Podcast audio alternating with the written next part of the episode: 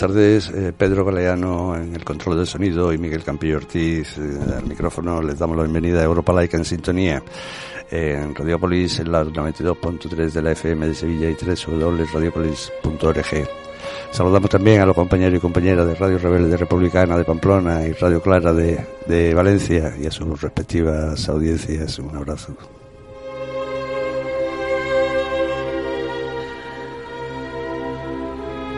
La hora de la laicidad, la hora de toda la ciudadanía.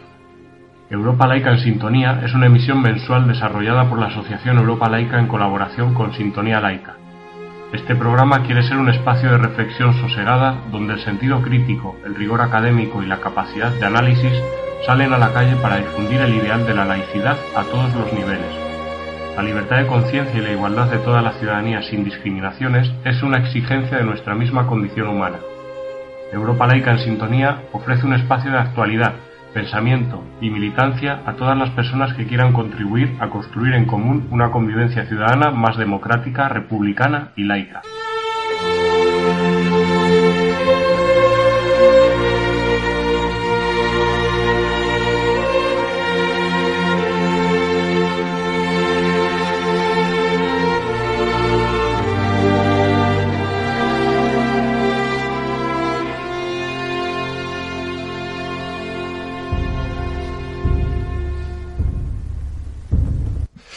Abrimos, como siempre, el programa con la editorial del presidente de Europa Laica, eh, Antonio Gómez Movellán.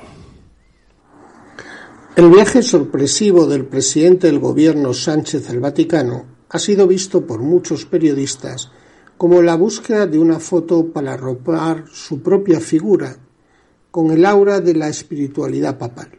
En realidad, Pedro Sánchez hace lo que vienen haciendo muchos líderes políticos en todo el mundo, Intentar arroparse en las banderas de tal o cual líder religioso para legitimar un discurso civil, haciendo un flaco favor a la igualdad y al universalismo. Lo vemos en la actualidad en los Estados Unidos, donde los líderes políticos compiten en los debates públicos electorales por presentarse cada cual más religioso que su contrincante, o lo vemos en Rusia, donde Putin ya no va a ningún lado sin un popio ortodoxo, o lo vemos en Hungría o en Polonia, donde el catolicismo se incrusta en las instituciones estatales para tutelar los derechos civiles, por no hablar en América Latina, donde el evangelismo actúa directamente en la política, intentando que su moral cristiana inunde la moral pública, o no digamos en países como Turquía, donde su presidente pretende una reificación del sultanato otomano basado en el Islam, como estamos viendo ahora mismo en Azerbaiyán y en el conflicto de Nagorno-Karabaj. Particular importancia ha tenido en esta visita es que en la larguísima perorata moral que el pontífice dirigió al presidente del gobierno se refiriera en varias ocasiones al Pacto Educativo Global y que horas después la Conferencia Episcopal Española hiciera pública una nota en la que propone, en medio de la tramitación de la Ley de Educación, la introducción de una nueva asignatura de valores, donde el hecho religioso se introdujera de forma permanente en el currículum, pareciendo una vuelta de tuerca aún más confesional al proyecto de ley de educación en tramitación, ya que no solo plantea una asignatura confesional como la que existe en la actualidad, sino otra donde incrustar de forma permanente a los más de 20.000 catequistas católicos. Este asunto, tal y como se ha planteado, parece que respondiera a una especie de agenda oculta que venía preparando la vicepresidenta del gobierno Carmen Calvo desde hace tiempo, donde, mucho nos tememos, se va a sacrificar la hoja de ruta del laicismo en el altar de la estabilidad gubernamental.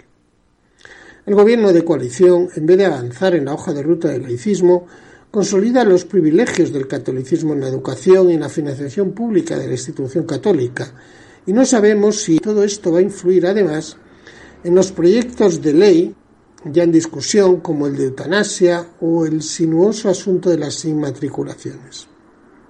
Es increíble que en la poca ambiciosa ley de reforma educativa que se está tramitando en el Parlamento, la conocida como Ley CELA, ni siquiera se hayan rozado mínimamente los fortísimos intereses del catolicismo en la educación, ya que ni siquiera se contempla acabar con el adoctrinamiento confesional.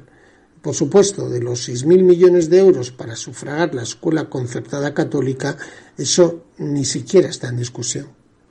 Lo más necesario y urgente para una hoja progresista en la secularización estatal sería la denuncia a los acuerdos con la Santa Sede, que constituye el marco jurídico de los privilegios del catolicismo en España.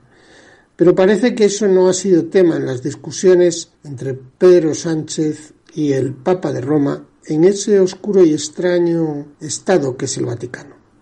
Un último comentario sobre el Vaticano y la supuesta modernización de la Iglesia Católica. En Italia, en la ciudad de Asís, se ha asistido a una operación de puesta estelar espectacular del joven beato católico Carlos Acuti, quien falleciera a los 15 años en el año 2006 y que se presentaba como un temprano influencer católico del YouTube. Pues bien, el 10 de octubre, con motivo de su beatificación, el féretro fue descubierto en Asís por el cardenal Agostino Ballini y retransmitido en directo y donde su cuerpo aparece incorrupto después de 13 años de sepultura. En realidad no es así.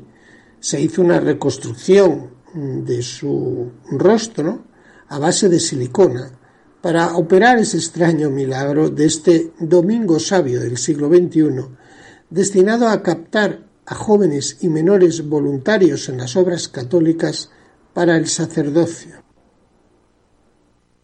Eh, la, la, actualidad laicista pueden seguirla en la página web de Europa Laica, entre www.laicismo.org eh, y a través del Observatorio del Laicismo, allí alojado, que del que se encarga nuestro compañero Manuel Navarro La Morda, pero aquí en la radio es Juanjo Pico, responsable de comunicación de Europa Laica, quien nos la comenta. Eh, Juanjo. ¿Qué tal, Miguel? Buenas tardes. Hola, buenas tardes. Bueno, no podemos más que empezar por, eh, pienso yo, ayer en, en, la carrera de San Jerónimo ante el Congreso de los Diputados, pues eh, Europa Laica junto a una serie de organizaciones convocó una concentración. Cuéntanos. Bueno, pues nada, que de, la noche a la mañana Europa Laica, con, fin, con la voluntad que, que, que tiene y visto el, el camino que, que llevaba no por lo desconocido previamente anunciado en la discusión de las enmiendas en la Comisión de Educación sobre la reforma de la, de la LONCE, pues eh, vimos la gravedad de la situación, más, más de 1.200 enmiendas que estaban en cartera presentadas, que se estaban ventilando una tras otra sin pasar eh, mayor eh, filtro Mm. y realmente pues que todas básicamente las eh, enmiendas que nos afectaron más como organización en relación con la laicidad de la enseñanza quedaban prácticamente fuera también eh, que estaban apoyadas por la campaña de por una, escuela pública y laica mm. también por otros colectivos y se decidió pues bueno dar un aldabonazo y que mejor que en las puertas del Congreso estaba la comisión reunida en ese momento mm. y bueno, pues ahí nos juntamos en la situación esta de pandemia, pues una concentración muy digna de unas 60 personas con nuestra pancarta, una concentración autorizada que había solicitado por el Consejo, bueno, notificado la concentración. Eh, mm, contamos con la presencia de algunos eh, diputados que, pese a que están en el plenario, pues eh, se escaparon para hacer acto de, de apoyo, básicamente por Esquerra Republicana y por EH Bildu, porque otros eh, diputados, otros grupos, pues eh, no se tomaron nota del aviso, o no pudieron, o no quisieron. Y bueno, y allí pues estuvimos, hicimos eh, acto de presencia, estuvimos casi una hora en la puerta del Congreso, se habló a todos los asistentes y se explicó el motivo de la, de la, concentración y la situación en, en que estábamos el tema. Y bueno, pues es una batalla más, una presencia más en la calle y un aldabonazo, repito, que hay que seguir dando a las autoridades y a este gobierno de coalición, que en el tema este de educación, la verdad que, que en fin, una pacatería total, incumpliendo incluso, incumpliendo incluso por muchos de los compromisos que para avanzar en la laicidad del Estado se habían adquirido, como por ejemplo, el más importante, que fue un compromiso de ambos partidos en el anterior, eh, legislatura de la denuncia y derogación de los acuerdos contra la Santa Sede, mm. pero que están ahí en el, en el cajón de, los suelos. Ahí había, he visto las fotografías que ahí en, el observatorio del laicismo, donde decía, en laicismo.org, te veo a ti. Eh, con las mascarillas es difícil identificar a, las personas, pero había bastantes representantes de Europa Laica. Había Francisco Delgado, a María Trapiello, a Fernando, el presidente de Rivas Laica, de, la Asociación Laica de Rivas. Sí, estuvieron, estuvieron también mm. Representantes del sindicato de comisiones obreras, representantes del sindicato de STES, mm. también de la Asociación Madrileña de Ateos y Libres Pensadores, eh, de Izquierda Republicana, en fin, era una, representación, claro, sí, sí. Sí, una representación unipersonal y la mayoría, pues, eh, pues socios de Europa Laica y también personas de, de, esos colectivos, 60 mm. personas, unas 60 personas muy dignamente batallando ahí sin mayores problemas y, con un megáfono que nuestro compañero y anterior responsable de educación de la práctica ah Fermín Fermín Rodríguez sí también lo vi pues eh, con su activismo que, le, honra pues ahí dando la, la barrida como se, se merece supongo que comentaríais allí en los corrillos eh, bueno a la sentencia del Tribunal Constitucional de 2018 avalando la financiación pública de la educación segregadora por sexos con el voto del juez perteneciente al Opus Dei, Andrés Ollero, mm, ahora se han sumado dos nuevas sentencias del Tribunal Supremo. También el ponente ha sido otro juez de otro magistrado del, del, del Opus Dei, José Luis Requero, que blindan el dinero público para, para sus colegios, ¿no? Sí, no, es que este, el tema es que mientras eh, la legislación eh, esté más o menos clara, mientras las competencias estén en ese terreno más o menos o mucho eh, distribuidas en las, comunidades autónomas, pues da margen, pues por una parte, interpretaciones judiciales cada vez más consolidadas eh, y también, pues eh, cada vez más del color político, aunque también sobre todos los colores, en el avance in misericordia de la enseñanza concertada en contra de la, del despliegue de la enseñanza pública. Ah. Y estas y estas sentencias pues vienen pues en, esta misma línea.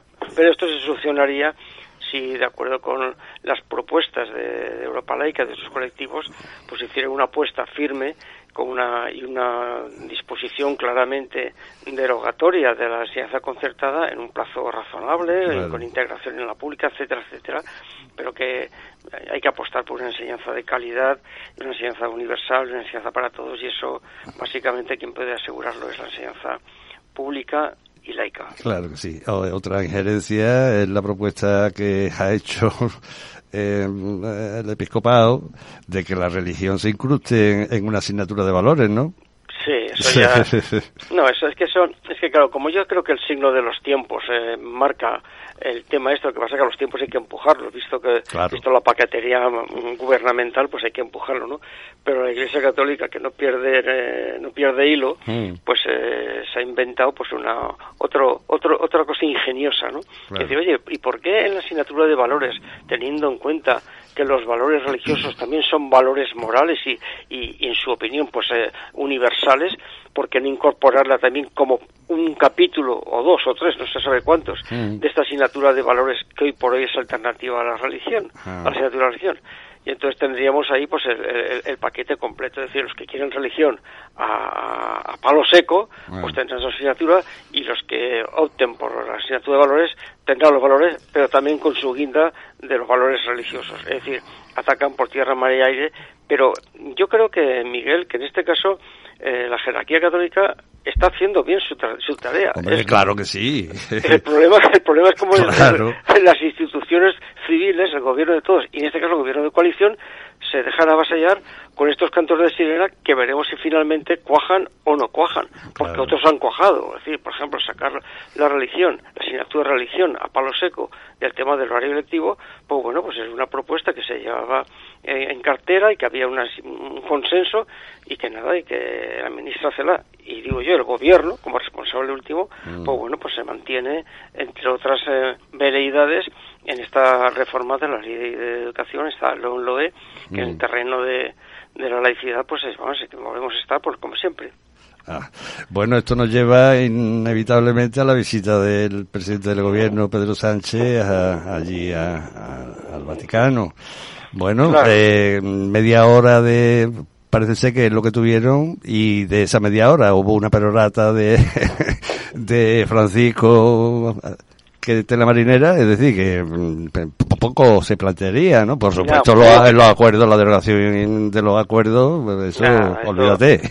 Estas son las visitas que de, cortesía o, de, o, de, pleitesía, pero mm. que tienen, tienen el sustrato de la mesa camilla, que yo digo, la mesa camilla, que es la que está llevando la negociación pública, hmm. pública en el sentido que, que, es público que se está viendo una negociación, lo que no es público son los contenidos.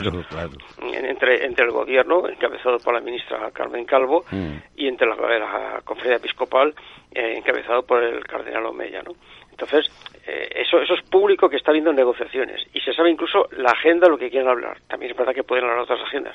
Y ahí está todo el tema de las inmatriculaciones y está el tema de la, cuestión de la fiscalidad de la Iglesia. Hmm. Entonces, pero lo que no está claro es eh, el sustrato. Y por supuesto, en estas visitas al Vaticano no solamente es de pleitesía o cortesía, sino que se habla de eso, pero también se habla pues de eso, de, la, de este interés de la Iglesia Católica de mantener el copo mm, de la moral pública y privada mm. con el tema de la, de la ley de eutanasia, con el tema de la modificación de la ley del aborto, por no hablar del tema del Valle de Cuelgamuros, con el tema de la ley de memoria democrática, a ver qué va a pasar con esa basílica que se quiere resignificar y qué va a pasar con los, los, los benedictinos que están allí.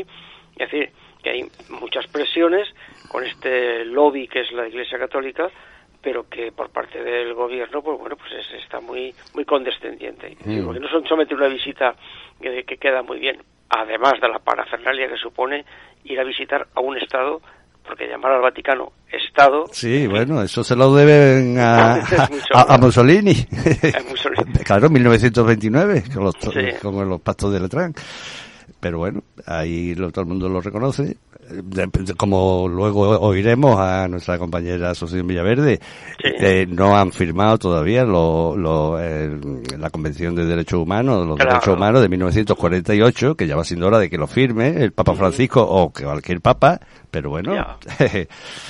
Eh, bueno, los, los, presupuestos están ahí ya y Europa Laica ha hecho alguna propuesta sobre el IRPF y tal y cual respecto a la Iglesia Católica, claro. Cuéntanos. No, pues mira, esto fue una iniciativa por parte de, Europa Laica, de, después de todos los datos que hasta el propio Tribunal de Cuentas eh, había sacado y denunciado cuando hizo el informe de la asignación tributaria del IRPF, ese informe que salió en el mes de junio, mm. pues eh, ahí se detectó de que, de que la Iglesia Católica eh, estaba teniendo un superávit todos los años mm. por ellos mismos, ¿eh? por la propia Iglesia Católica manifestaba sí, esos números, sí. esos números que recibía por la casilla del IRPF, pues más cantidad de lo que necesitaba para gastar según sus propias cuentas. Mm. Y no solo eso, sino que el superávit este o lo metía al fondo de reserva o lo metía realmente pues a, subvencionar pues a, 13TV concretamente, en sus propias palabras. Entonces, pues, eh, pues claro, lo, que se planteaba es decir, bueno, vamos a ver, bastante es que tengamos que aguantar por la paquetería gubernamental el tema de no denunciar los acuerdos. Mm. Pero es que en los propios acuerdos, aparte de que se han incumplido, vamos, reiteradamente por la falta de autofinanciación de la Iglesia que ahí se estipulaba, es que también allí lo que se estipulaba es que el Estado se comprometía a al adecuado sostenimiento de la Iglesia Católica. Entonces, el adecuado sostenimiento no puede ser con superávit. Y entonces, pues nosotros incluso dentro del marco de respetar, así entre comillas, los acuerdos, porque este es el marco que nos ha impuesto este gobierno y los anteriores, pues hicimos una propuesta a los presupuestos generales de esta, decir, oye, pues si resulta que con el 0,7 de la casilla le sobra dinero y aparte de autofinanciación, pues ¿por qué no hacer una disposición adicional como en su momento la hubo, que lo subió al 0,7, pues que la rebaje al 0,5. Entonces, pues bueno, pues eh, la presentamos, tuvimos una reunión, o mandamos esta propuesta, redactada incluso a los grupos parlamentarios, nos recibió el grupo parlamentario Izquierda Unida, la tomó en cartera, pero no nos consta, incluso nos consta lo contrario, de que no ha sido asumida mm, no tanto por Izquierda Unida, sino que como esto está, va por escalones, mm. pues Izquierda Unida forma parte de Unidas Podemos mm. y Unidas Podemos forma parte del gobierno de coalición. Mm. Y el gobierno de coalición, pues este tema pues no tiene ni, ni, la más remota ¿no? ni, está ni está ni se le espera claro. con lo cual tal pero que nosotros hemos quedado así y bueno ahora cuando han salido de los presupuestos eh, veremos que esto no está incluido como va a ser obvio que está incluido y tendremos la oportunidad pues bueno de volver a salir a, a, los medios a denunciar este tema como un elemento más de dinamización social y de llamar la atención sobre esta anomalía democrática que supone la financiación de, las, eh, de los cultos religiosos. Qué, qué cansino es la situación. Oye, sí, hombre, porque ¿cuántos años llevamos ya, Juanjo, con el tema y nada? Oye, mira, nos quedan tres minutillos. ¿Qué, qué quieres de lo que, de lo, que son tantos los temas que traemos? Sí, eh, pues mira, yo de lo más quisiera también es otra iniciativa que haya eh, Europa Laica y que me parece muy interesante y que veremos cómo queda, que es que nos reunimos en el mes de junio eh, con el grupo mm, de Izquierda Unida en el Parlamento Europeo y le planteamos la posibilidad de hacer una pregunta en el Parlamento Europeo. Pregunta que, por entender que las exenciones que actualmente disfruta la Iglesia Católica por el IBI en inmuebles que obtiene eh, rendimientos mercantiles, es decir, esos bajos que tiene que los alquila, pues esos, monasterios que los convierten en hoteles y por lo tanto son ya elementos mercantiles, eso de acuerdo con la legislación europea y con los estudios que ha hecho eh, nuestro socio y muy querido Enrique Ruiz, pues eh, había mm, fundamentos um, competencia del leal. de competencia leal, de ayudas de Estado, y como en su día ya hubo este mismo tema con el tema del con el asunto del, del, impuesto este del ICIO en un colegio de Getafe y que la, la, Unión Europea falló en contra y desde entonces se puede cobrar, pues dijimos, bueno, si suelte la flauta.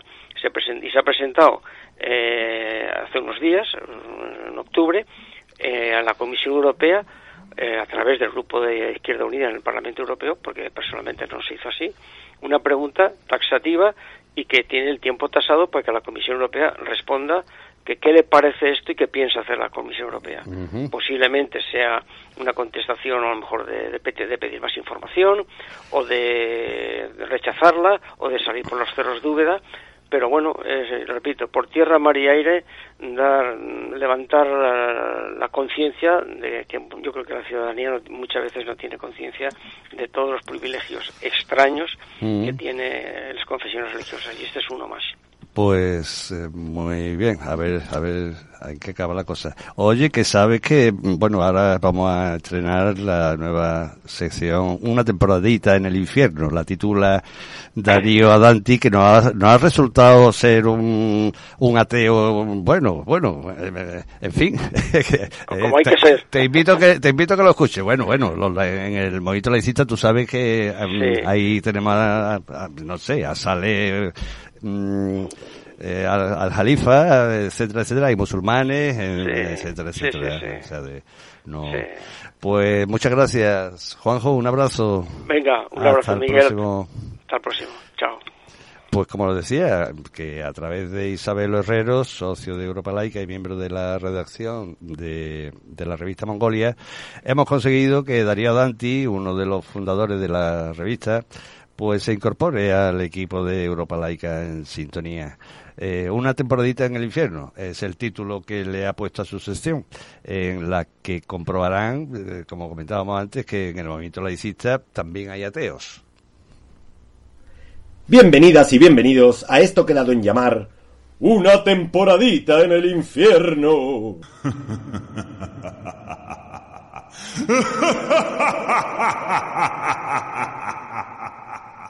Así es, una sección dirigida, escrita y conducida por el creyente de la nada, el seguidor del Big Bang y profeta del meteorito final que ya está tardando en llegar, el excelentísimo doctor Darío Danti, yo mismo sin ir más lejos. Hoy os quiero hablar del famoso debate si es mejor ser ateo o ser agnóstico. Empecemos por definir las dos cosas. Ateo es el que no cree en Dios y está seguro de la inexistencia de Dios. Agnosticismo, en cambio, es una palabrita que se inventó el biólogo Thomas Huxley, amigo de Charles Darwin. Y lo que viene a decir más o menos es que como es imposible comprobar la inexistencia de algo, no puedo garantizar que Dios no exista. Por lo tanto, no niego su existencia, simplemente no cuento con ella. Por esto mismo, yo no me digo agnóstico, sino ateo. Porque en un mundo donde los monoteísmos son instituciones de mucho poder que se interfieren en nuestra propia vida cotidiana, recordemos ley de aborto, matrimonio LGTBI, etcétera, yo me tomo la inexistencia de Dios como una religión. Así es, ¿por qué? Porque en un código penal donde lo que se contempla es un delito de ofensa a los sentimientos religiosos, si yo consigo hacer que el ateísmo sea una fe, una religión institucionalizada, la religión del sin Dios, entonces podrán dejarnos hacer nuestros chistes, nuestras bromas y nuestras cosas porque eso será parte de nuestro credo. Y cada vez que alguien diga que el mundo se creó en siete días, lo podrán meter en chirón o meterle una multa porque estará en realidad ofendiendo nuestros sentimientos religiosos del ateísmo. Vamos a ver cómo sería esta religión del sin Dios o religión del ateísmo. Digamos que si para los creyentes el mundo se creó, Dios creó el mundo en seis días y al séptimo descansó y por eso tenemos el domingo en el que no se trabaja, bueno, en el que no se trabajaba porque con neoliberalismo se trabaja hasta en el domingo. Pero bien, para nuestro ateísmo, el mundo se creó solo durante millones de años, y nuestro no Dios no hizo ni el huevo. Por lo tanto, para nuestra religión de ateos, es parte de nuestro credo que sea domingo de lunes a lunes.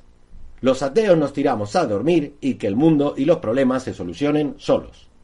Luego, si para el credo la mujer nació de una costilla del hombre, para nosotros, creyentes en el ateísmo, en realidad, tanto la mujer como el hombre vinieron por selección natural, pero en todo caso, ambos nacieron del útero de la mujer. Por lo tanto, no le debe la mujer nada al hombre, sino que más bien es el hombre el que le debe a la mujer y a su útero nada más y nada menos que la vida. Sigamos.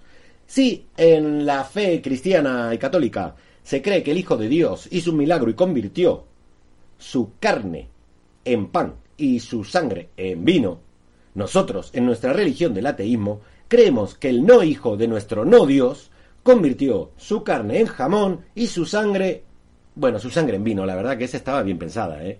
Vamos a aceptarle una buena, la verdad que lo de que la sangre sea vino, a ver, es buena idea. Esto no vamos a discutirlo, eso vamos a respetarlo y vamos a tomarlo para nosotros. Nuestro no hijo de no Dios convirtió su carne en jamón y su sangre en vino. Por lo tanto, los ateos, cada vez que vamos a un bar y pedimos un vinito con una tapita de jamón, estamos en plena misa. Así que recuerden, hagamos esta religión del ateísmo porque así nos respetan. Y recuerden también, no es que nosotros no creamos en Dios, es que si Dios existe y es más o menos sensato, el mismo Dios no creería en sí mismo.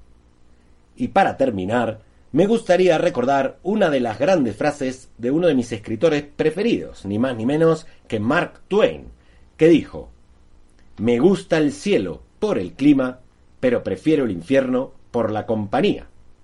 Aquí termina esta temporadita en el infierno. Y nos vemos en la próxima edición. Pero recuerden, acabamos de instalar aire acondicionado, así que ahora en el infierno estaremos con buen clima, pero sobre todo con mejor compañía. Hasta la próxima temporadita en el infierno. Eh, era Darío Danti. Eh, denegada la inscripción en el registro de entidades religiosas a la iglesia Pastafari, eh, lo, de los seguidores del, espagueti volador, pues Darío Danti tendría difícil inscribir la suya, ¿verdad, Pedro? Bueno, hoy en Testimonios al Vuelo ofrecemos la entrevista que hizo nuestro compañero Antonio Gómez Moyán a Luis Vega Domingo, presidente de, de la AMAL, eh, Asociación Madrileña de Ateos y Librepensadores. Estamos hoy con Luis Vega Domingo, presidente de la Asociación Madrileña de Ateos y Librepensadores y sobre todo es un gran activista por esta causa del secularismo del Estado y de muchas otras causas. Luis es un activista que está siempre en primera línea en muchos asuntos. Y aparte, que es un tema que también vamos a tocar en la entrevista, Luis eh, es escritor, escribe el ensayo y literatura y además un gran dibujante y grabador. Y también de eso vamos a hablar porque recientemente ha publicado el libro Historia de la Mafia Santa en la editorial Letra de la cual vamos a hablar también con él. Pero en primer lugar yo quiero preguntarle eh, algunas cuestiones de actualidad que Luis seguramente nos puede dar alguna orientación. Y en primer lugar, Luis, te quiero decir que durante la pandemia mm, han surgido, digamos, una serie de supersticiones populares eh, muy fuertes en todo el mundo, no solamente en España, que además están vinculadas políticamente muchas veces con movimientos un poco de extrema derecha. Te voy a decir pues supersticiones como lo de Bill Gates, el 5G, el tema de antivacunas. ¿Cómo ves tú todo esto? Sí, mira, al principio eh, también tendría que aclarar, porque me echan la bronca, que soy vicepresidente de la UAL, de la Unión de Altos Ciberpensadores. Es normal, siempre en épocas de confusión, la extrema derecha y gente vinculada a ideologías similares, entre las que no podemos descartar a sectores de la Iglesia, pues aprovechan la coyuntura para confundir mucho más. Es absolutamente demostrable y demostrado por la ciencia, pues que tenemos encima un virus, como hemos tenido otros, pero con la complejidad de que está durando mucho tiempo, de que nos ha pillado muy de sorpresa y no tenemos en este momento ni medicinas ni vacunas, aunque parece ser que la vacuna está más cerca, y todo esto hace que la situación sea muy complicada. La gente, la mayoría de la gente, en este momento después de una pandemia tan larga, pues está ya un poco confundida, asustada, preocupada, y entonces cualquier actitud y política o ideología aumente la confusión, que dé esperanzas, pues un poco parecidas a las que hace a veces la región sobre otro mundo, otras posibilidades, pues prosperan. Eso es un poco eh, la parte preocupante, independientemente, claro, de que están muriendo mucha gente, y otra que no muere, y de esas habla menos, pero que queda fuertemente tocada eh, sanitariamente con problemas de distintas naturalezas fundamentalmente respiratorias, pero con serios síntomas graves que van a llevar mucho tiempo o incluso el resto de sus vidas. Bien, eh, sin embargo, eh, yo observo una cosa y es la siguiente. Mira, en España, por ejemplo, en la última encuesta del CIS sobre eh, las creencias de la población, las poblaciones menos creyentes aproximadamente hasta un 70% de increyentes en cualquier tipo de espiritualidad religiosa se encuentran los jóvenes. Eh, y sin embargo, estas nuevas supersticiones populares se difunden más en todo el mundo y no solo en España entre los jóvenes. ¿No parece eso una contradicción? No, no es una contradicción.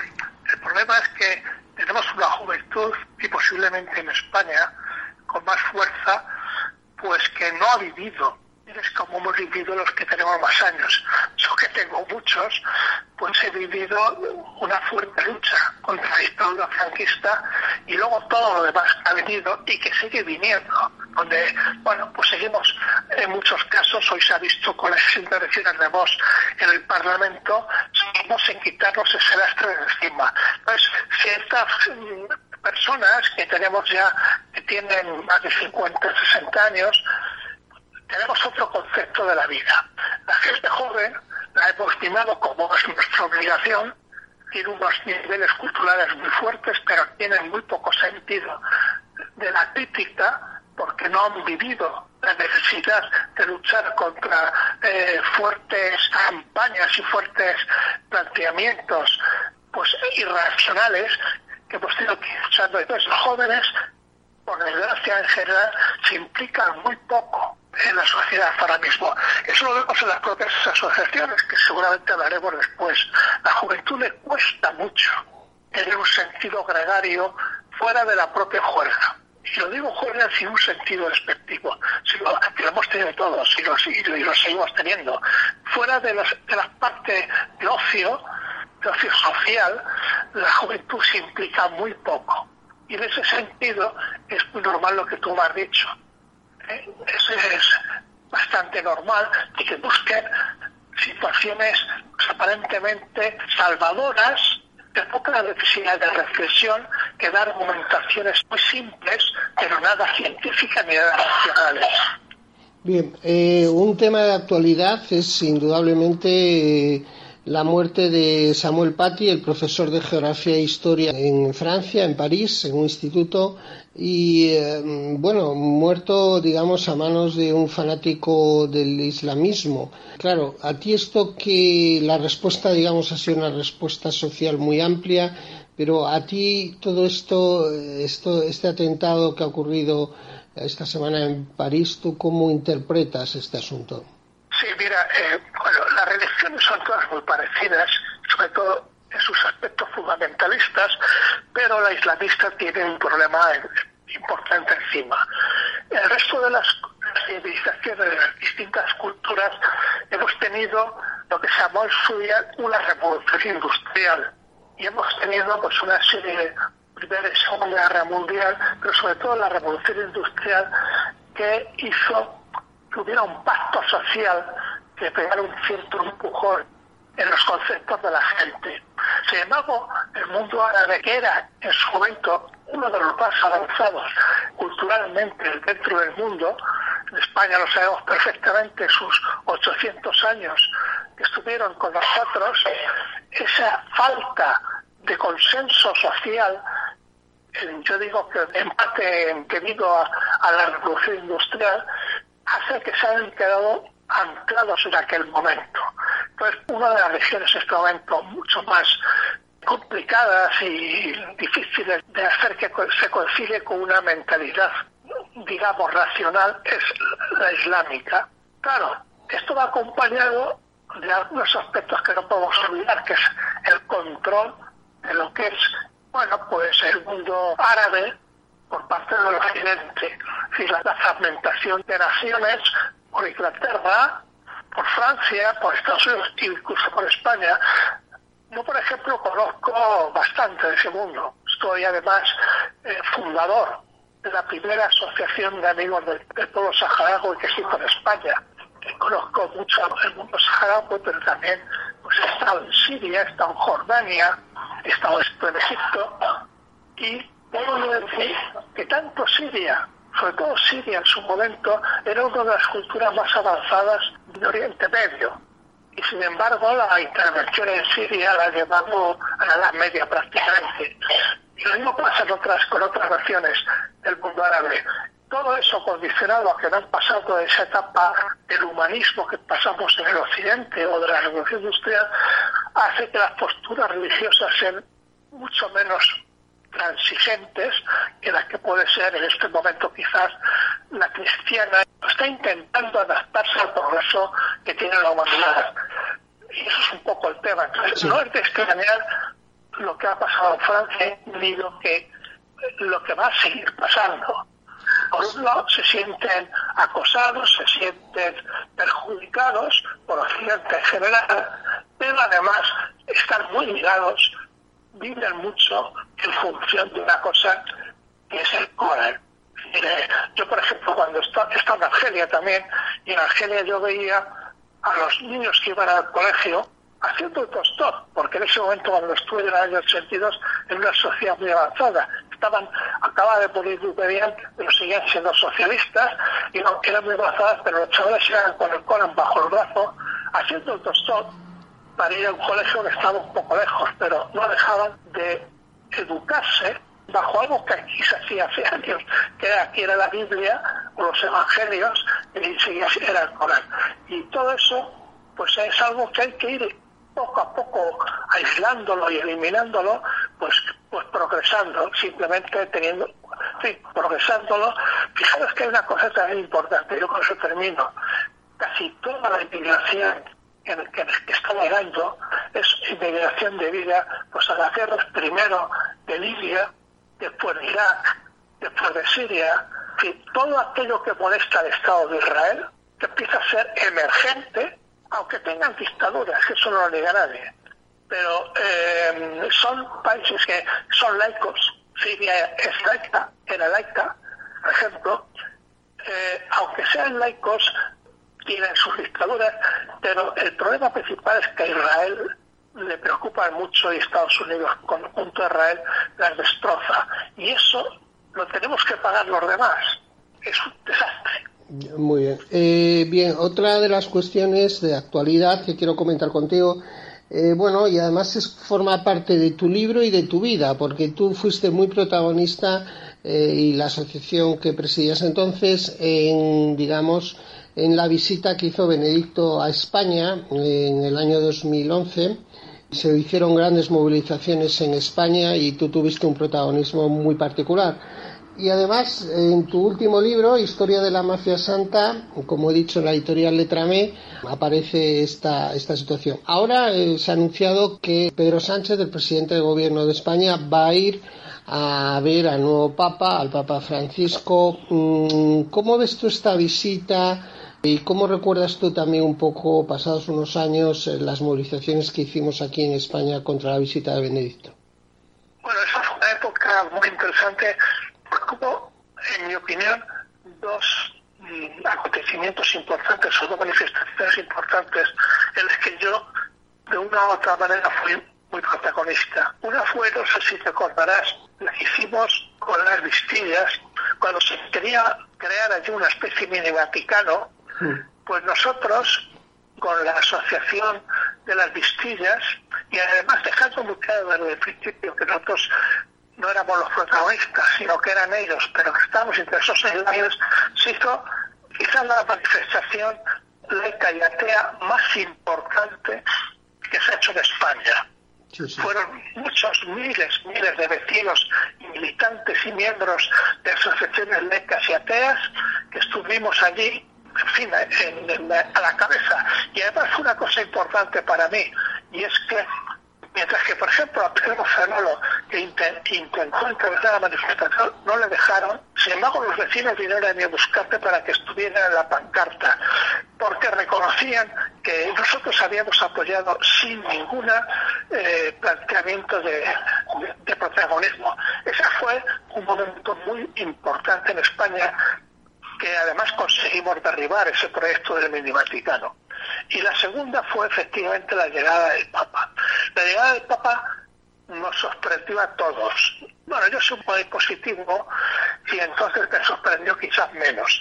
Pero de las tres organizaciones que realmente convocamos, que fue Laica, que fue los cristianos de base y que fue AMAL, las acciones y pensadores, pues yo creo que por mi forma y mi carácter, tenía como mucho más claro que podíamos triunfar, pero con, con fuertes dudas.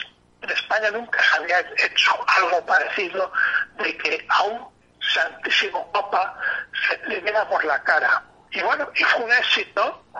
Fijaros que un momento antes de empezar estábamos discutiendo fundamentalmente eh, Europa Leque que yo si no venía mucha gente, lo, íbamos a reconvertir en una concentración. Eso era en la puerta de la sede de la Asociación de Amigos de la UNESCO, que entonces estaba en Tirso Molina.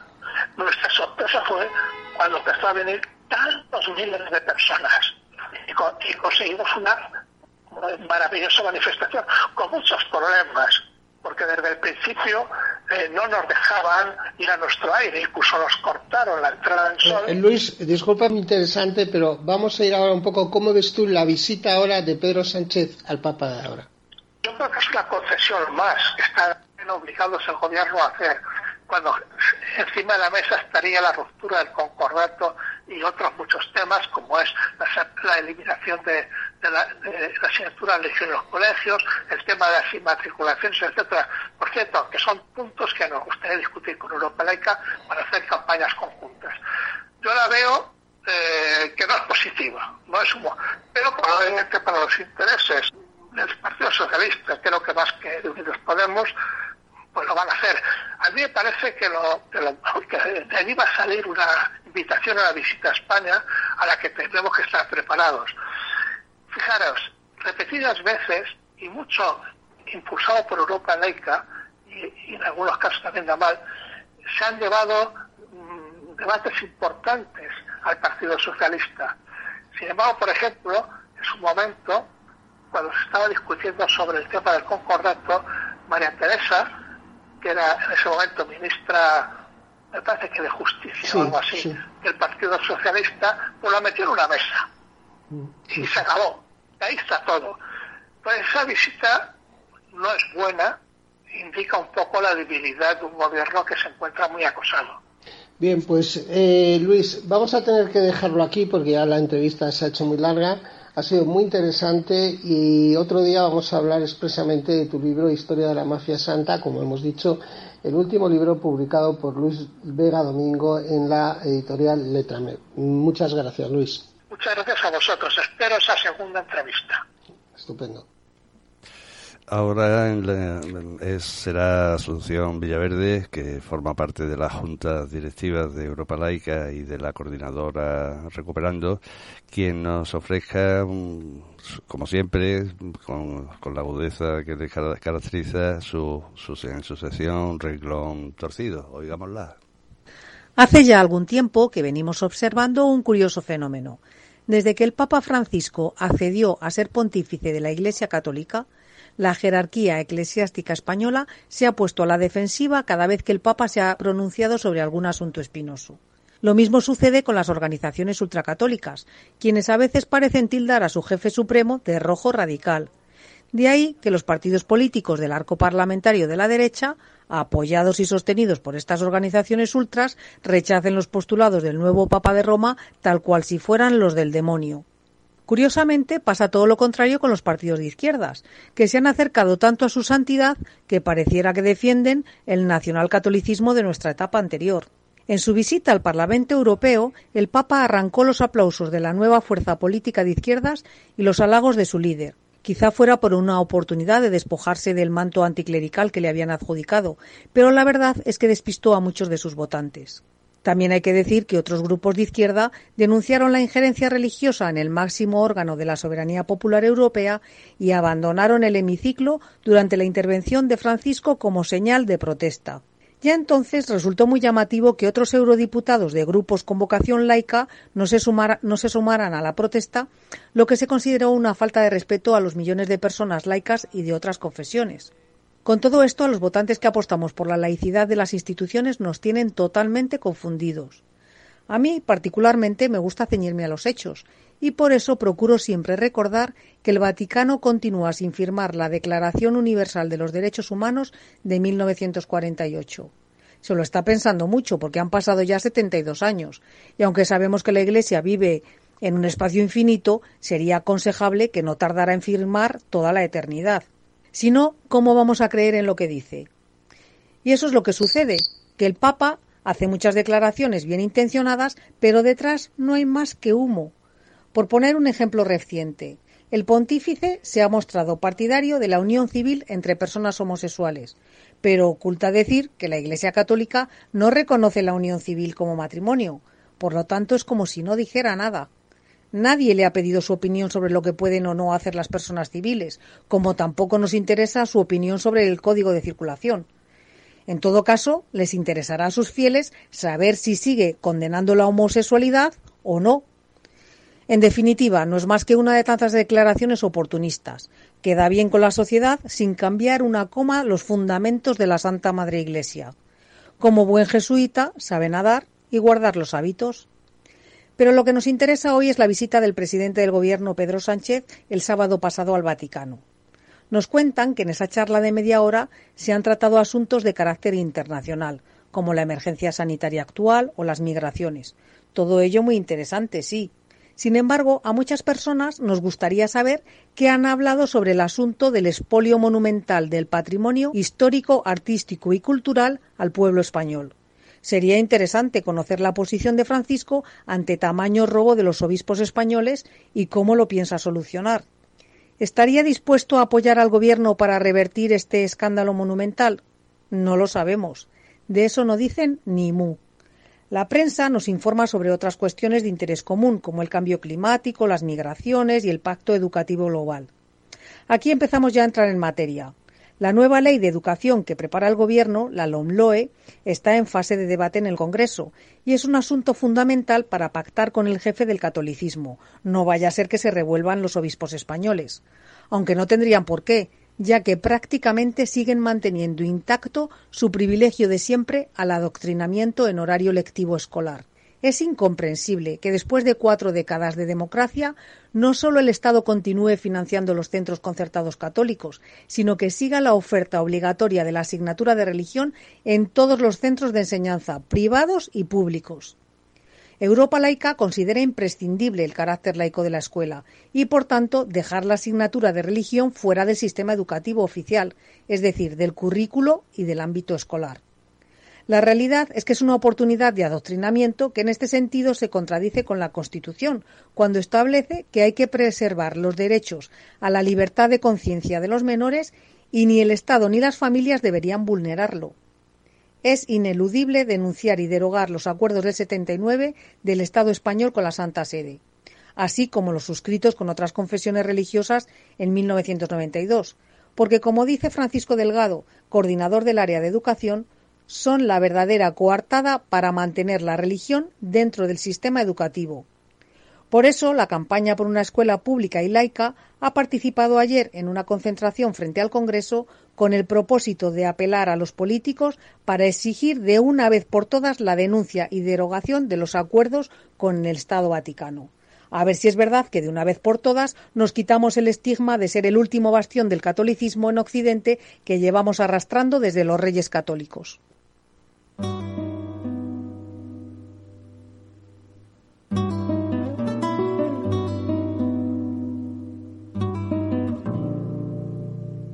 Efemérides.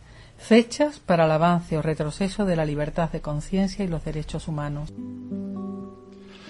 Tal día como hoy, un 29 de octubre de 1876, se produce en Madrid la apertura del primer curso de la institución libre de enseñanza, con la presencia de su fundador y profesor, el malagueño de Ronda, Francisco Ginés de los Ríos.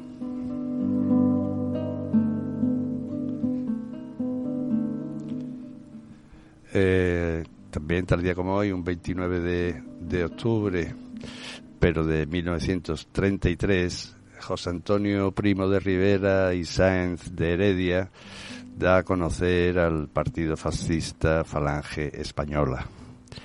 En su mitin dejó perlas como ser rotas es el más noble destino de todas las urnas. O esta. Bien está, sí, la dialéctica como primer instrumento de comunicación. Pero no hay más dialéctica admisible que la dialéctica de los puños y de las pistolas, cuando se ofende a la justicia o a la patria.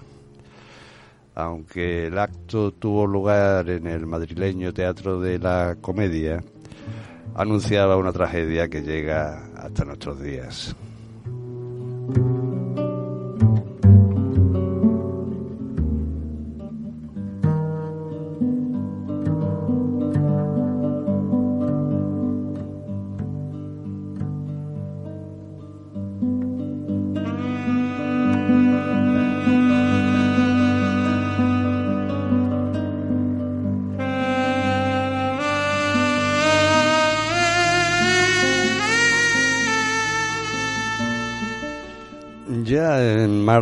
Marzo recordamos aquí lo que Ibn Sina, o más conocido como Avicena, filósofo y padre de la medicina moderna, escribió en el siglo XI. La calma es la mitad del remedio y la paciencia el comienzo de la cura. Así que calma, paciencia y reflexión, por favor. Hasta el próximo jueves en Sintonía Laica. Todos, levantar la vista, veremos una tierra que ponga